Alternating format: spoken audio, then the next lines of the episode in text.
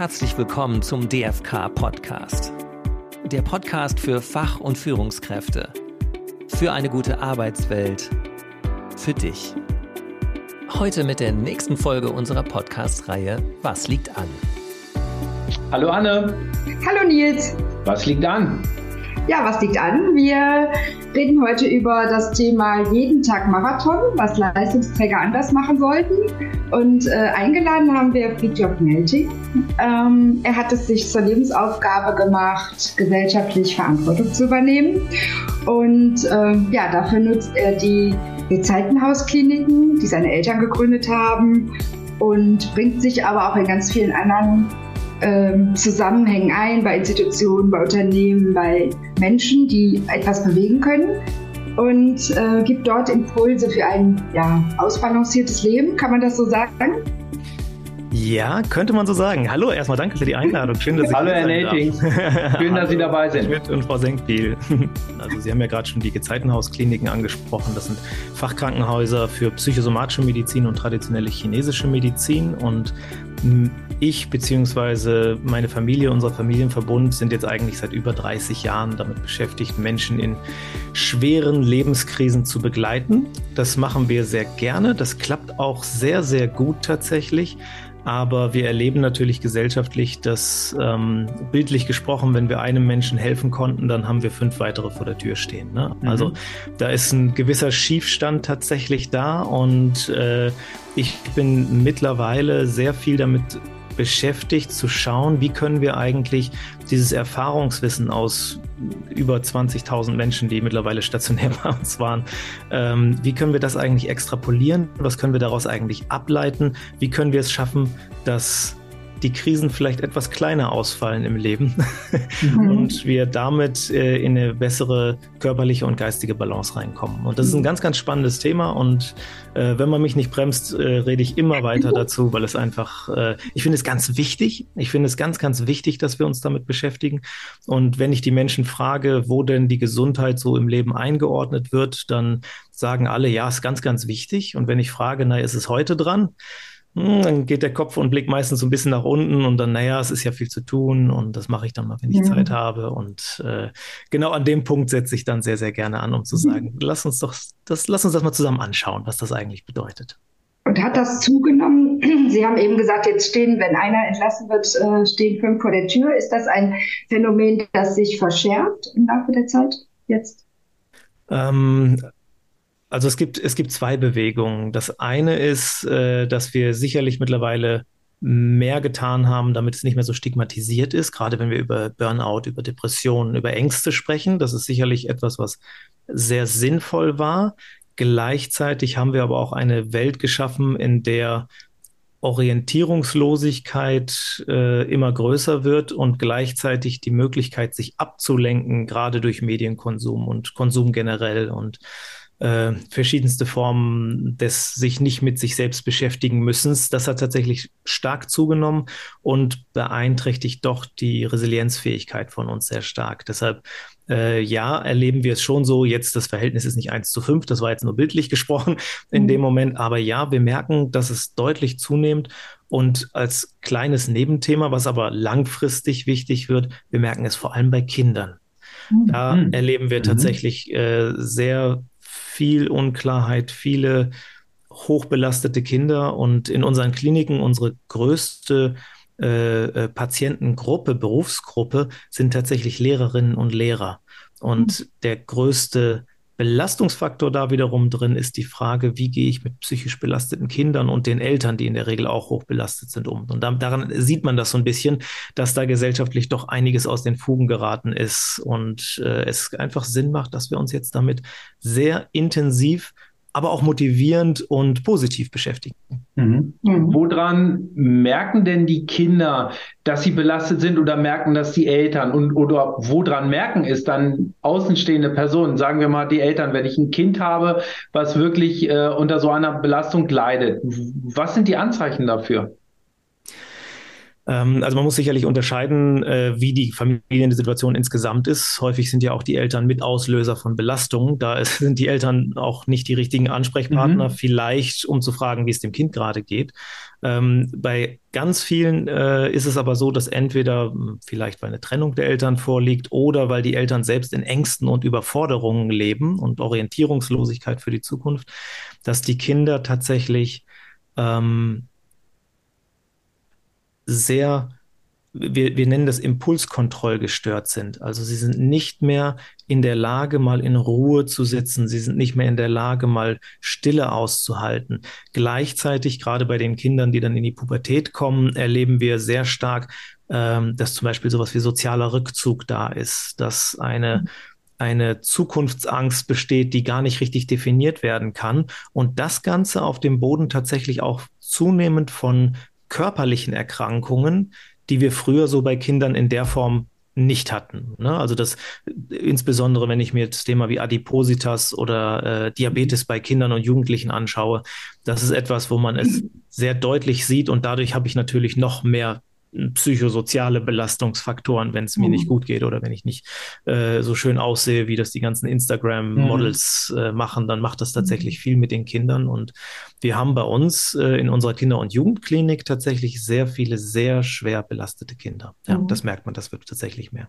Okay. Ne? Und aber vielleicht einen Satz dazu gleichzeitig. Ähm, das Beste, was einem Kind passieren kann, das ist nicht eine gute Schule. Das ist auch wichtig, das ist alles schön. Das ist auch nicht äh, äh, die richtigen Klamotten zum Anziehen, sondern das sind Eltern, die sich um sich kümmern und in einer guten, stabilen Mitte, würden wir sagen, sind. Mhm. Das ist tatsächlich das, was mit Abstand das Gesündeste für ein Kind sein kann. Mhm. Und damit sind wir wieder auf der Elternebene. Ne? Ganz ne? genau, ganz genau. Kurzer Schwenk zu den Kindern, wieder bei den Eltern. Genau, ich, konnte, ich kann mich erinnern, als meine Kinder klein waren ähm, und ich die in den Kindergarten gebracht habe, da gab es noch einige Mütter oder auch Väter, die zu Hause waren. Äh, wenn ich das heute sehe, der, äh, die Kita ist in der Nachbarschaft, dann sehe ich da gehetzte Mütter, Väter, äh, die schnell mal eben das Kind abbringen, äh, ab, abgeben und müssen dann ganz schnell ins Büro, wo sie vielleicht schon mit Zeitdruck anfangen. Ist das so, dass das auch äh, Einfluss hat auf die, ähm, ja, auf die Management-Ebene, auf die Führungskräfte? Dass eben beide ähm, berufstätig sind und performen müssen. Es hat, es hat auf jeden Fall einen Einfluss, vor allem das Gefühl, wenn ich äh, weil ich mit den Gedanken eigentlich schon bei der Arbeit bin und vielleicht auch in der eigenen Überforderung. Wenn ich dann mein Kind abliefere, kommt in der Regel danach noch ein Gefühl entweder der Scham oder ein Gefühl des Traurigseins hinzu. Und das blockiert mich natürlich nochmal zusätzlich, wenn ich dann arbeite, weil ich eigentlich weiß, ich bin dem Kind nicht gerecht geworden, ähm, mhm. bin eigentlich auf der Arbeit auch Fragezeichen, ob es überhaupt genau das Richtige ist, ob das passt. Da haben sich viele auch keine Gedanken drüber gemacht. Und bei all dem bleibt die Frage, wie geht es mir dabei eigentlich? Das war ja auch mein Einstieg. Mhm. Also mal provokativ formuliert, wie in aller Herren Namen wollen wir für andere Menschen Verantwortung übernehmen, ob im beruflichen oder im privaten Kontext, wenn wir es nicht schaffen, für uns selbst Verantwortung zu übernehmen. Und das ist tatsächlich äh, der Hauptauslöser, den wir auch immer wieder sehen können, wenn wir es nicht schaffen, uns um uns selbst zu kümmern äh, ehrlich um uns selbst zu kümmern, dann wird das nichts. Und dazu zwei Sachen, wenn ich die direkt ergänzen darf. Mhm. Ähm, das eine ist, ähm, wenn ich versuche, all das, was man heute unter Ganzheitlichkeit, Achtsamkeit, äh, Meditation, Yoga und Co, das kennen ja alle und viele haben das versucht. Aber wenn ich das unter den Gedanken einer optimierten Gesellschaft versuche in mein Leben zu integrieren, dann kann ich jetzt schon sagen, dann hilft das nicht nur nicht, sondern ist sogar ein Brandbeschleuniger in die andere Richtung. Also wenn ich mit, ähm, wenn ich abends um 10 Uhr noch meditieren muss, damit noch was in den Akku reinkommt, dann entleere ich den eher noch weiter. Und unser Bild dazu, was das vielleicht auch deutlich macht, warum das nicht funktionieren kann, das gesellschaftliche Bild ist immer, Burnout bedeutet, Akku ist leer, da ist nichts mehr drin. Das heißt aber auch, wenn ich jetzt meditiere oder wenn ich spazieren gehe oder sowas, dann 20 Minuten heißen 20 Prozent. Ne? Das wird sozusagen mit einer Erwartungshaltung mhm. verbunden. Und dann meditiere ich vielleicht 10 Minuten und merke, verdammt, da sind immer noch alle möglichen Arbeitsgedanken. Das klappt ja gar nicht. Dann werde ich frustriert und nach 20 Minuten bin ich eigentlich erschöpfter als vorher und vielleicht noch sauer. Und dann sehe ich aber noch den Guru, der mich angeleitet hat, der dann total entspannt ist. Und so, das ist ganz, ganz viel Frust. Wenn ich das Bild aber mal ändere und sagen würde, Burnout und Überforderung sind nicht akkuleer, sondern ein defektes Ladekabel. Oh. Dann ändert sich das tatsächlich, denn in dem Moment, wo ich sage, jetzt müssen wir das Ladekabel mal reparieren, mhm. lädt der Akku da auf, ja oder nein? Und dann wird es nämlich ganz deutlich, dass das nicht funktionieren kann. Wenn ich das mhm. Ladekabel repariere, dann repariere ich das Ladekabel und es passiert erstmal im Akku gar nichts, sondern ich mhm. schaffe mir eigentlich nur eine Basis, auf der dann gesundes Leben möglich ist. Und ich versuche nicht irgendwie hinterher einen Ausgleich zu schaffen. Das finde ich ganz wichtig. Ich hatte eben noch einen zweiten Punkt, aber der fällt mir gerade nicht mehr ein. Jetzt habe ich über das Beste geredet. Der kommt bestimmt gleich noch. Ja, das Bild ist klasse, finde ich. Also, ähm, weil genauso, das kenne ich auch, ähm, dass man versucht, dann, habe ich doch schon meditiert, jetzt muss ich doch mal langsam ins Gleichgewicht kommen. Oder äh, gestern oder vorgestern habe ich gesagt, so, heute gehst du raus, ähm, äh, 20 Minuten mindestens an den Rhein und dann hat es geregnet. Ja, und dann war ich so frustriert, weil ich wusste, ich habe nur jetzt Zeit und dann nachher nicht mehr. Und das, dann entwickelt sich so, so, so ein ähm, Körperbalance-Stress sozusagen. Ne? Ich, ich wusste, ich schaffe es heute nicht mehr und dann war ich schon gestresst. Ja. Genau. Und es ist äh, in, in dem Moment, ähm, wir sprechen gerne von Work-Life-Balance. Und das Wort ist eigentlich in sich Quatsch, weil es bedeutet, ich habe die schlimme Arbeit und danach eine Balance mit dem schönen Leben. und wenn das, wenn das die Ausgangssituation ist, das kann eigentlich nicht funktionieren. Und mhm. ähm, ich habe Freunde, die haben mal den Begriff der Work-Life-Romance geprägt. Und das finde ich tatsächlich ein Begriff, wo ich sage, der sollte in der Managerwelt und Managerinnenwelt häufiger auftreten, denn es dreht sich tatsächlich darum, etwas zu finden, was zu mir passt, wo ich mhm. gerne arbeite dann mhm. kann viel Arbeit macht mich, bringt mich nicht in den Burnout. Es dreht sich nicht darum, dass ich nicht viel arbeiten darf. Aber wenn ich immer fehl arbeite, wenn ich keine Richtung habe, also ich gebe ganz viel Energie und die Richtung ist unklar, dann ist das anstrengend. Und wenn ich aber etwas tue, was ich liebe, was ich gut kann, was die Welt braucht, und wofür ich noch gut bezahlt werde im besten Fall, dann geht alle Energie wirklich in die richtige Richtung. Und dann ist viel Arbeiten überhaupt nicht schlimm, ganz im Gegenteil, dann kann das was sehr, sehr Heilsames sein. Ähm, aber ich gehe quasi in eine Work-Life-Romance. Ich habe danach nicht das Leben, was das Schlimme auf der Arbeit ausgleichen soll. Andersrum, kleiner Einschub gibt es natürlich auch. Es gibt auch die Leute, die sagen, die Familie ist so schlimm und ich, ich wollte gerade sagen, Arbeit, ne? also das ja. ist keine Einbahnstraße. Ne? Okay. Das gilt natürlich für, für äh, äh, beide oder für alle Kontexte drin. Aber es ist ganz, ganz wichtig. Und das, jetzt habe ich auch den Punkt wieder, den ich eben noch als zweiten hatte. Ähm, die Resilienz von uns Menschen, die ist unser größtes Geschenk und unser größter Fluch zugleich. Denn wenn wir bei einem kleineren Problem, was wir haben, sofort krank würden, dann würden wir uns sehr, sehr genau überlegen, ob wir uns das gerade leisten können, das zu machen. Da wir aber ja so resilient sind, zahlen wir eigentlich nur ein ganz bisschen was an Zins. Ne? So, mhm. also ich habe viel gearbeitet und okay, dann schlafe ich ein bisschen länger, dann wird das schon gehen. Wenn ich aber eine Dauerbelastung aufrechterhalte, dann komme ich irgendwann eben in den Zinseszinseffekt. Und in mhm. dem Moment, und das ist tatsächlich das, wie sich die Menschen bei uns in den Kliniken dann auch melden, in dem Moment gibt es was Exponentielles und das Gefühl, innerhalb teilweise weniger Monate oder sogar Wochen bricht das ganze Leben zusammen. Das ist das Gefühl. Und dann hat häufig verbunden mit dem Gefühl, die ganze Welt hat sich gegen mich verschworen. Ne? Also auf einmal mein Körper macht nicht mehr mit, meine Beziehung funktioniert nicht mehr, die Arbeit klappt nicht, ne? Und die Freunde wollen mit mir nichts mehr zu und so weiter und so fort. Und das dann in sehr kurzen Zeiträumen. Ähm, und das ist aber tatsächlich nur der Zinseszinseffekt. Das habe ich viel, viel früher angefangen. Mhm. Und ähm, da vielleicht auch einen kleinen Ausflug in den Bereich der äh, Psychoneuroimmunologie. Ähm, die Frage, was Alterserkrankungen mit der Art und Weise, wie wir jetzt leben, zu tun haben. Da gibt es ganz spannende Erkenntnisse auch wenn wir damit erst anfangen, aber gerade die Frage, wie durcheinander ist eigentlich unser Immunsystem, wie beeinflussen wir uns neurologisch und psychologisch eigentlich auf körperlicher Ebene.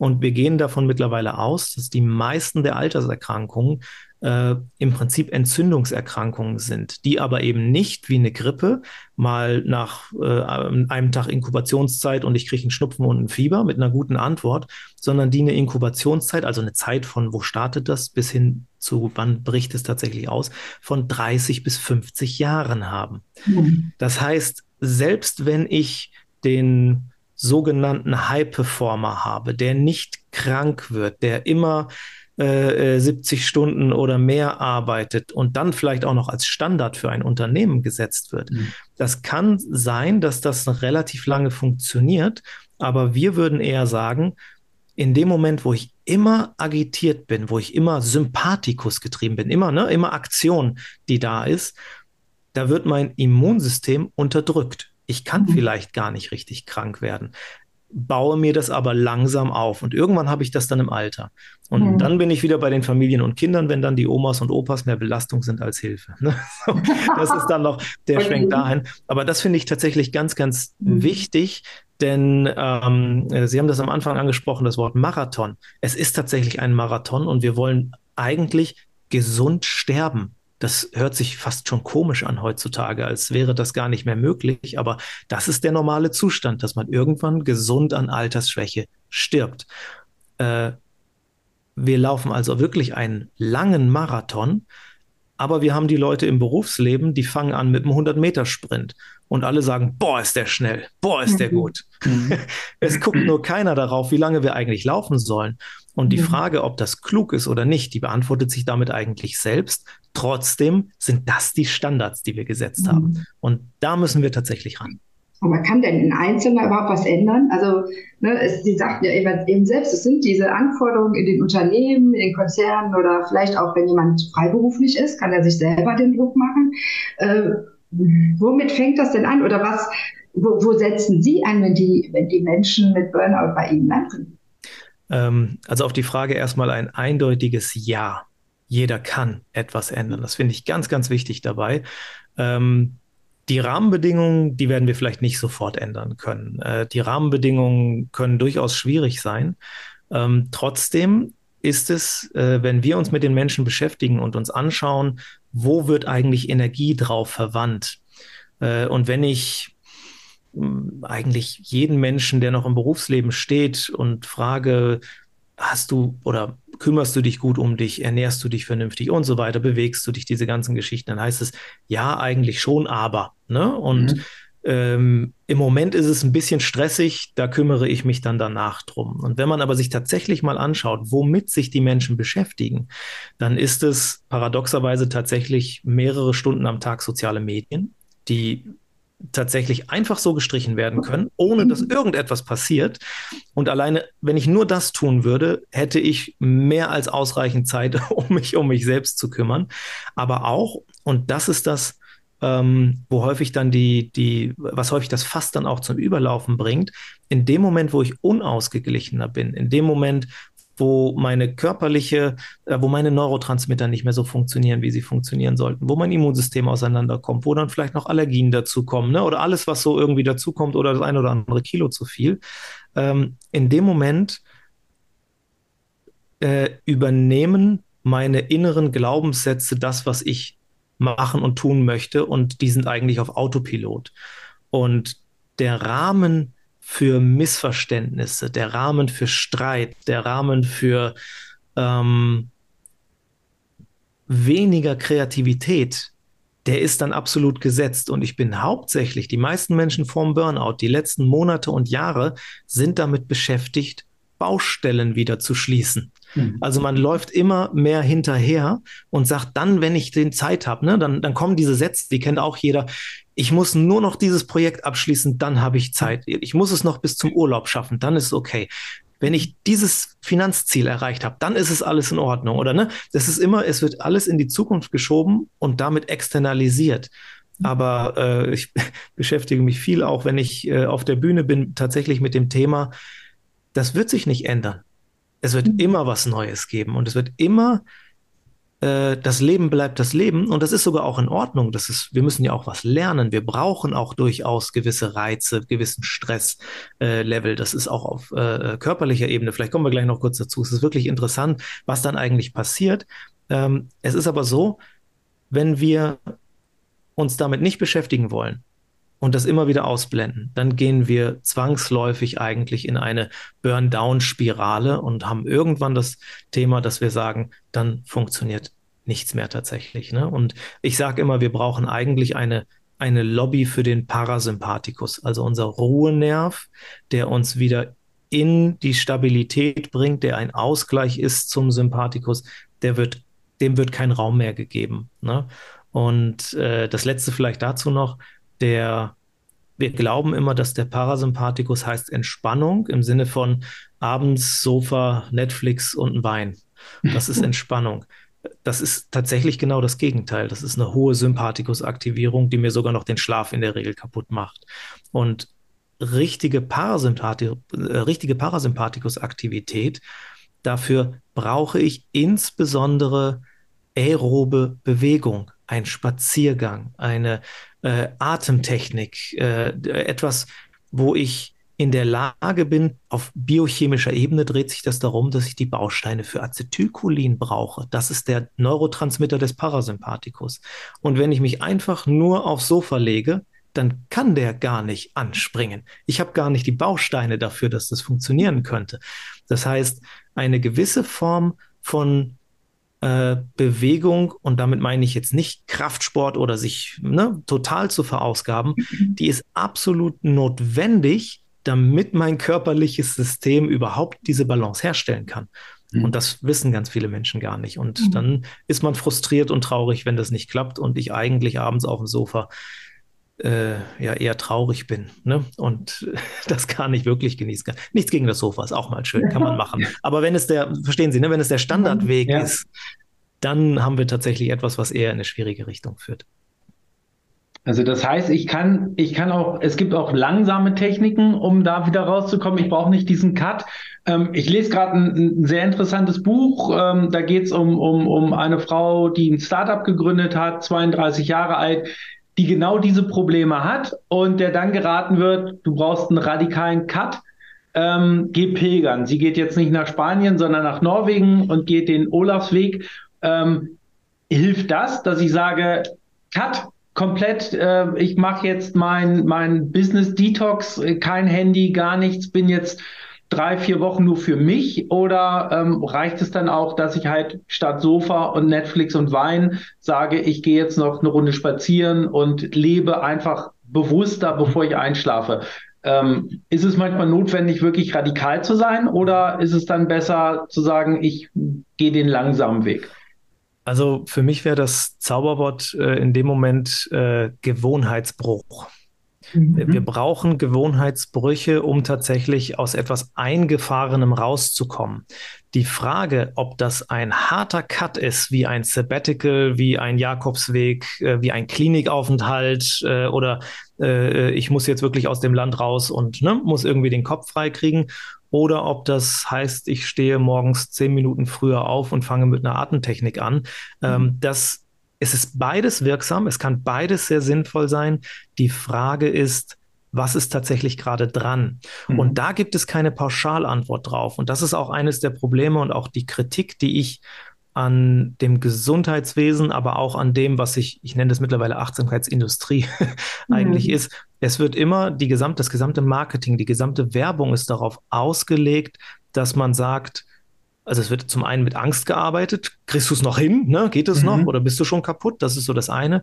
Und dann wird immer äh, gesagt, ich habe das Richtige für dich. Mhm. Du machst das und danach wird alles gut. Ne? Das ist, fängt bei Diäten an, geht über äh, e-, egal was, du brauchst dieses Produkt und dann ist alles gut. Mhm. Und das ist in sich Quatsch. Das kann mhm. zufällig mal passen, aber äh, wir halten das da der äh, mit schon schon äh, verstorbene Begründer der modernen Psychosomatik, der Türe von Uexküll, der hat mal einen ganz klugen Satz gesagt. Der hat gesagt, es gibt nicht das a priori Richtige. Es gibt das Passende und das Passende wird zum Richtigen. Mhm. Und Deshalb mhm. kann man das nicht pauschal beantworten, die Frage. Für einige Menschen ist das unglaublich gut und ein Tapetenwechsel kann sehr, sehr hilfreich sein. Es wäre nur nicht hilfreich, wenn ich das mache, um danach wieder in den alten Trott mhm. reinzukommen, sondern ja, dann brauche ich tatsächlich etwas, wie sich auch Leben verändern kann. Denn wir haben uns unsere Gesellschaft schon und vor allem die Leistungsgesellschaft so aufgebaut, dass wir tendenziell in die Energieentleerung reingehen. Ne? Solange bis das sozusagen, bis kein Holz mehr im Ofen drin ist. Mhm. Und ähm, ich glaube, es ist eine Mischung. Wir müssen auf der einen Seite, da sprechen wir dann von Microhabits, dass man tatsächlich sagt, im kleinen Bereich etwas zu tun. Aber, und das ist das, was ich immer ergänzen würde, proaktiv, nicht als Ausgleich zu etwas, was zu viel ist, mhm. sondern eher aus Liebe zu mir selbst mhm. in Verbindung mit einem Sinn, den ich mhm. festsetze. Und mhm. wenn, wenn Sie sich mal umhören und fragen, egal wen, was ist der Sinn in deinem Leben? Das ist für viele schon viel zu groß, häufig auch zu spirituell. Wenn man mhm. nur mal das runterbricht und sagt, was willst du in den nächsten zwei bis fünf Jahren machen? Selbst da sind in aller Regel die Antworten erstmal nur sehr, sehr plakative Antworten. Will mehr Geld verdienen, möchte mir jetzt ein Haus kaufen, will weniger arbeiten oder ne, so. Das sind die, mhm. diese ganzen Geschichten. Wenn man sich das aber mal tatsächlich anguckt, was sind eigentlich die Sehnsüchte? Was passt zu einem Menschen? Ähm, das ist eine Arbeit, da trauen sich ganz viele Menschen gar nicht dran, denn das würde häufig bedeuten, dass sie Veränderungen im Leben angehen müssen und da sind sie vielleicht noch gar nicht stark genug für. Und das ist tatsächlich etwas, da braucht es auch viel Feingefühl ähm, und im besten Fall gute Mentoren, gute Coaches, gute Freunde, die dabei begleiten. Denn mhm. gerade im Business-Kontext, einer meiner Lieblingssprüche ist, aus der Innenperspektive sieht das Hamsterrad auch aus wie eine Karriereleiter. Das ist ein so schöner Spruch, weil es ist, stellt bildlich einfach dar, wie der Mensch sich abhetzt ab und er glaubt sogar noch, er steigt irgendwie auf. Und es bräuchte nur mal jemanden von der Seite, der mal sagt, was machst du denn da eigentlich? Mhm. Findest du es gut? Ne? So, und in dem Moment, wo da fallen die meisten Leute im Hamsterrad erstmal auf die Nase, weil das, das ist irgendwie, was man macht, oh, äh, wie, was ist hier eigentlich los? Mhm. Aber wenn man das schafft in einer Würdigung dessen, also nicht, dass man sagt, du Idiot, warum bist du im Hamsterrad, sondern erstmal, krass, dass du das schaffst. Aber mhm. willst du das die ganze Zeit machen oder hast du noch andere Ideen oder möchtest du im Hamsterrad leben? Ist das dein Weg? Und wenn man dann mit den Menschen im Gespräch ist, dann kommt man sehr schnell dazu, dass man sagt, nee, also jetzt Hamsterrad war eigentlich nicht die Idee. Ne? Ich weiß aber jetzt nur gerade nicht, wie ich da rauskomme. Ich bin ja schon am Laufen ne? und mhm. einfach Rausspringen funktioniert nicht ganz so einfach, ist aber ein wunderschöner Prozess. Nicht einfach, manchmal auch hart, aber er ist wunderschön, weil er, es gibt kaum etwas sinnbehafteteres und glücklicher machenderes als sich damit zu beschäftigen, um dann zu sagen, in die Richtung möchte ich gehen. Und mhm. dann fällt es auch nicht mehr schwer. Dann sage ich nicht, ach verdammt, ich muss jetzt noch irgendwie Yoga machen oder ich muss das noch irgendwie machen. Mhm. Dann ist es eher, dass ich zum Beispiel morgens aufstehe und ob ich das dann zehn Minuten früher mache oder wie auch immer ich das alles in meinem Leben integriere, gibt es viele schöne Varianten für, dass ich dann sage, da habe ich Lust drauf. Das ja. möchte ich jetzt machen. Und das ist das, was wir brauchen. Und das, jetzt sind wir ganz kurz wieder bei den Kindern, das ist das, was die Kinder brauchen. Eltern, die für sich wissen, was sie eigentlich wollen. Und das ist das, was die Unternehmen brauchen. Mhm. Hm, wenn ich dann wieder den Kreis ziehe, ist es natürlich auch, wenn meine Führungskraft entsprechend die entsprechende Einstellung hat, merkt es das Team ja auch. Also wenn ich jemand habe, der oder die permanent angespannt ist in dieser Stresssituation, merken das natürlich die Mitarbeitenden genauso. Und wenn ich jemanden an der Spitze habe, der oder die entspannter ist, wird das sicher auch aufs Team äh, äh, abfärben, denke ich mal. Äh, in hohem Maße sogar. Und ähm, es gibt ein äh, auf rein körperlicher Ebene äh, Unternehmen, gerade Unternehmen, die in Krise sind, brauchen kreative Lösungen. Für Kreativität brauche ich rein körperlich Dopamin. Ohne Dopamin kann ich nicht kreativ denken, kann ich nicht in die Zukunft planen und ich bin nicht motiviert. Und in dem Moment, wo ich gestresst bin, das ist, äh, wird jetzt nicht schwer, wird auch kein langer Ausflug, aber äh, Dopamin wird aus Tyrosin gebildet und das wird überwiegend in der Leber synthetisiert. Und wenn ich im Stress bin und ständig eigentlich mein Hirn sagt, ich brauche Energie, dann sagt meine Leber, einverstanden, dann produziere ich jetzt Glucose. Mhm. Und mein Lehrer damals, der hat das so formuliert, das fand ich ganz witzig, er hat gesagt, die Leber, die ist so wie ein Mann, kann 500 Sachen, aber nur eine gleichzeitig. und ist ein bisschen plakativ, stimmt auch nicht ganz, aber das Bild ist ganz, ganz, ganz gut. In dem mhm. Moment, wo das Hirn sagt, ich brauche jetzt mehr Stoff, und Stoff benutze ich ganz bewusst, weil es auch was mit tatsächlich Suchtverhalten zu mhm. tun hat. Ich brauche jetzt Stoff. Dann sagt die Leber, okay, das mache ich. Sie hört aber auf oder produziert weniger Tyrosin. Und mein Dopaminspiegel sinkt ab. Und in dem Moment kann ich nicht mehr kreativ sein, kann ich nicht mehr gut entspannt sein.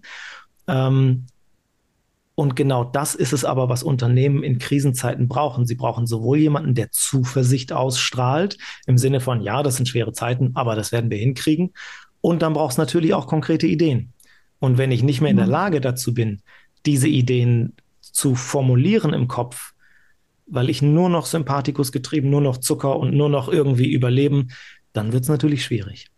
Ja, aber wie soll das denn funktionieren? Also wenn ich mir jetzt vorstelle, ich bin wirklich in so einem Unternehmen Führungskraft und wir haben eine Riesenkrise. Also es steht äh, sogar auf der Tagesordnung, den, das, den gesamten Laden umzukrempeln, ne? Transformation. Mhm. Und äh, ich weiß, ich brauche Ideen. Ich habe aber auf deiner Seite so eine To-Do-Liste und, und weiß, ich muss den und den und den und den Workshop-Team, Workshop anleiten. Wie kriege ich das denn hin, mich dann in dem Moment rauszuziehen und zu sagen, so, ich gehe jetzt, was weiß ich, äh, eine Runde spazieren? Reicht das oder muss es etwas geben, was das gesamte Unternehmen durchdringt, eine andere Kultur? Mhm. Also die Führungskraft muss das erstmal verstehen, wie sie gerade wirkt. Ne? Mhm. Das ist der erste Schritt. Und in dem Moment, da, äh, ein ganz einfaches Beispiel, das können Sie mal für sich machen, das kann jeder, der zuhört, jede Führungskraft mal tatsächlich machen. Ähm, ich frage immer, schon mal einen trockenen Mund gehabt? Ja, hm, trockenen Mund kennen die meisten Leute. Sagen wir, ja, wann kriegt man einen trockenen Mund? Wenn ich Stress habe, wenn ich ganz, ne, wenn ich, wenn ich mit meinem Chef reden muss, wenn ich irgendwas, was eine hohe Tragweite hat, entscheiden muss und ich bin angespannt. Und das ist in sich total okay, denn in dem Moment, wo der Sympathikus aktiviert ist, da wird die Verdauung eingestellt. Und Speichel ist ein Teil der Verdauung. In dem Moment, wo ich etwas leiste, brauche ich keine Verdauung, ich brauche kein Immunsystem. ähm, wenn ich aber merke, ich bin ständig gestresst, mein Mund ist ständig trocken, dann würde ich dieser, von der Sie gerade gesprochen haben, dieser Führungskraft sagen, fünf Minuten, gar nicht länger, fünf Minuten lang sich auf den Atem konzentrieren, gar nicht als Meditation gedacht, sondern nur auf den Atem und immer, wenn ich einmal eingeatmet habe, mal sieben, acht Sekunden anhalten, alles ausatmen, sieben, acht Sekunden anhalten, wieder einatmen und das nur mal für fünf Minuten machen und schauen, kommt der Speichel zurück. Normalerweise wird die, also in dem Moment sagt der Körper, der Tiger ist jetzt gerade mal weg, ich darf mich entspannen und ich kann jetzt auch wieder ein bisschen meine Verdauung und alles anregen. In diesem Moment sagt das Hirn, okay, ich darf mich kurz entspannen und wir fangen wieder an, motivierter zu werden. Wir fangen an, Dopamin zu produzieren. Ne? Wir fangen an, uns wieder zu justieren. Und dieses kleine Moment, das ist das, wo ich erstmal sagen würde, nur mal hinspüren. Selbst wenn das noch nicht klappt, aber nur mal in diesem Moment spüren, denn es ist eindeutig, dass wenn ich nur angstgetrieben bin, nur Sympathikus getrieben, dass ich dann den Karren mit ziemlicher Wahrscheinlichkeit vor die Wand fahren werde. Mhm. Ne? Und jetzt, und da gibt es aber noch einen kleinen Haken dran, ähm, Sie kennen vielleicht auch den Satz, ich muss das jetzt machen, damit das klappt. Und immer wenn ich den Satz mit dem Ich muss anfange, bin ich kaum in der Lage, den Sympathikus mal ein bisschen zu entspannen und den Parasympathikus ein bisschen hochzubringen. Und äh, dafür braucht es tatsächlich auch ein bisschen Übung. Also man muss sich da nach und nach reinbegeben. Dann sagt man irgendwann, wenn man das verstanden hat, dann sagt man sich meistens, ich darf das jetzt nicht müssen. Das ist aber immer noch das Gleiche. und irgendwann wird tatsächlich dann ein ich darf daraus, ich darf das machen, ich bin wichtig, ich helfe damit dem Ganzen und äh, auf die Spitze getrieben, irgendwann wäre das einfach nur noch ein Ich bin. Das gehört zu meinem Leben dazu. Das ist eine Routine, die ich für mich einfach eingebaut habe. Und das ist etwas, das strahlt auf ein System aus. Also ein stabiler Mensch in der Familie, ein stabiler Mitarbeiter im Unternehmen, was das alleine schon, die können nicht alles halten. Ne? Also wenn ich jetzt einen stabilen habe und irgendwie 100, die wie die äh, Hühner wild durcheinander laufen, das ist natürlich vielleicht nicht ausreichend. Ähm, aber wenn ich eine gewisse kritische Masse habe, und das reicht manchmal schon, dass es vielleicht jeder Fünfte ist, wo man sagt, an dem kann man sich mal anlehnen, da kann ich mich selbst jetzt auch beruhigen, wenn ich erlebe, dass der ruhig ist. Und dann sind kreative Möglichkeiten auch in ganz schwierigen Situationen bis hin zu Insolvenzen, bis hin zu äh, wirklich existenziell bedrohenden Situationen möglich, wo man dann rauskommt und dann, und das ist wiederum etwas ganz Spannendes, was passiert, Menschen, die so etwas überstanden habe, haben, das nennen wir Referenzwerte, das sind Lernmonumente, wenn sie das wiederum als Mentor an andere Menschen weitergeben können, das ist grandios. Wenn man ähm, als gerade als Jungunternehmer oder als junge Führungskraft einen Mentor hat, der einem sagt, ja, das wird auch noch zehnmal passieren, ne? Und da wirst du auch zehnmal rauskommen. Das ist was, was die Menschen bleiben, weil alleine durch diese Zusicherung äh, kann man ein bisschen durchatmen, ne? Und irgendwann kommt der Speichel wieder und dann gehen die ganzen mhm. Geschichten wieder los. Und dann haben wir so etwas wie Positivspiralen. Und mhm. die brauchen wir eigentlich. Ne? Und damit kann man tatsächlich auch, und da sind wir wieder bei der Anfangsfrage, gegen schwerwiegende, große gesellschaftliche Missstände angehen, um sie nach und nach äh, äh, in, in Stabilität zu bringen. Und es gibt ähm, in China äh, ein, ein, ein mehrteiliges Sprichwort, das finde ich sehr schön. Das bezieht sich auf das Qigong, auf die Art Lebenspflege zu machen. Ähm, könnte man übersetzen mit, wenn ein Mensch in der Familie Lebenspflege betreibt, dann ist das für die ganze Familie wirksam. Und wenn die ganze Familie Lebenspflege betreibt, dann ist das für das ganze Dorf wirksam. Und wenn das ganze Dorf Lebenspflege betreibt, ist das für das ganze Land wirksam. Mhm. Also es fängt bei einer Person an, mhm. die kann ein Team stabilisieren, die kann ein kleines Unternehmen stabilisieren. Und wenn das Unternehmen stabil ist, dann kriegt es Leuchtturmfunktion und hat wiederum Gesellschaft, dann orientieren sich andere daran und sagen, mhm. Mensch, das ist klasse, was die machen. Ne? Und es bedeutet nicht, dass da wenig gearbeitet wird. Das heißt nicht irgendwie, da hat man einen 40-Stunden-Vertrag und arbeitet nur 30 Stunden. Nö, dann kann man 30-Stunden-Vertrag machen. Also arbeiten für die Zeit, in der man bezahlt. Ne, das ist absolut normal und man darf gerne auch viel arbeiten.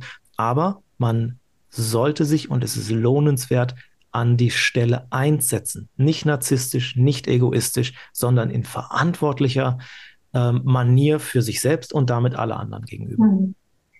Ja, wunderbar. Eigentlich ein tolles Schlusswort. Also ich könnte jetzt noch Stunden, stundenlang zuhören, äh, weil ich wieder in, in, in den guten 30 Minuten so viel gelernt habe, ähm, was ich auch probiere, einmal selbst zu berücksichtigen und auch weiterzugeben. Ähm, mhm. Aber die Zeit ist leider vorbei. Ähm, mhm. ganz lieben Dank, Herr Nating, für die vielen, vielen Einblicke und ähm, ich hatte auf Ihrer Seite gesehen, ähm, und das vielleicht äh, auch nochmal an alle, die uns zuhören, unter gezeitenhaus.de kann man äh, einen Burnout-Test machen. Mhm. Ähm, ich denke, das ist so was Grundlegendes, um einfach mal einen Anhaltspunkt äh, äh zu bekommen, ähm, wo stehe ich, ohne jetzt gleich professionelle Hilfe anzunehmen. Aber ansonsten würde ich auch sagen, sollte man dann schon auch auf, auf Sie, äh, auf jemanden zukommen, der oder die wirklich Ahnung davon hat, weil das ja auch was ganz Bestimmendes und Richtungsweisendes ist für das eigene Leben, habe ich jetzt ja auch mitgekriegt, ähm, dass man doch Möglichkeiten hat, dagegen vorzugehen, wenn man es rechtzeitig an, angeht, bevor halt nach dem Marathon der Herzinfarkt kommt, weil man mhm. sich einfach auf den 42 Kilometern des Lebens komplett übernommen hat. Mhm. Ganz genau. Und der, also der Test, das ist anonym und ähm, das ist keine Diagnose, aber es ist, wie Sie es gesagt haben, es ist so ein bisschen so ein Kompass. Ne? Mhm. Es ist eine Idee im Sinne von, sollte ich mich vielleicht mal damit beschäftigen und was dann der, was dann die Ebene ist. Also ob das jemand ist, der in einer schweren Krise ist, im Klinikaufenthalt oder ob das jemand ist, der zu uns in ein Coaching kommt oder sich woanders irgendwo in ein Coaching begibt oder ob das bedeutet, dass ich mich einfach mal mehr mit Freunden treffe, die mir mhm. auch mal sagen könnten, was machst du denn da am Hamsterrad eigentlich? Ne? Mhm. Ne? Das ist dann tatsächlich in der Verantwortung Verantwortung jedes Einzelnen, aber es ist vielleicht das Lohnenswerteste, was wir überhaupt tatsächlich machen können und alles andere folgt dem dann eigentlich. Hm. Und wir haben gelernt, wir müssen einfach nur fünf Minuten atmen, statt Marathon zu laufen und äh, können damit äh, so eine Signalwirkung für alle anderen ausstrahlen. Das ist ganz toll. Vielen Dank für diesen Impuls. Sehr und, gerne. Äh, Ich könnte mir vorstellen, Nils, dass wir noch mal eine Runde sprechen, weil einige von den Fragen, die wir uns vorher überlegt haben, haben wir noch gar nicht tangiert. Das habe ich auch gesehen mit Blick auf, auf die Fragen, die wir uns vorgenommen haben, haben wir die wirklich nur angekratzt. Aber das Schöne ist einfach, das hatten wir auch im Vorgespräch gesagt, dass sich aus dem Gesagten doch ganz viele andere Fragen ergeben und Sie haben so viel erläutert. Das wäre schade gewesen, sich da zu unterbrechen, weil es so interessant war. Ja, also gerne weiter Kontakt äh, in dem Moment und es ist, äh, es macht einfach wirklich, und das ist mir das Wichtigste, es macht Freude, sich damit zu beschäftigen. Und es ist nicht alles nur mangelorientiert. Also wir können tatsächlich viel machen äh, und es kann Spaß machen. Ne? Mhm. Und wenn das einfach schon mal hängen bleibt, dann, dann bin ich schon sehr glücklich und alles andere fügt sich dann. Ja, vielen Dank. Wunderbar. Ja, dann an unsere Zuhörerinnen und Zuhörer. Ähm, schön, dass ihr und Sie dabei äh, wart. Und wir freuen uns wieder auf Feedback und auf die nächste Folge, die bald kommen wird. Bis dahin. Tschüss. Ja, tschüss. tschüss.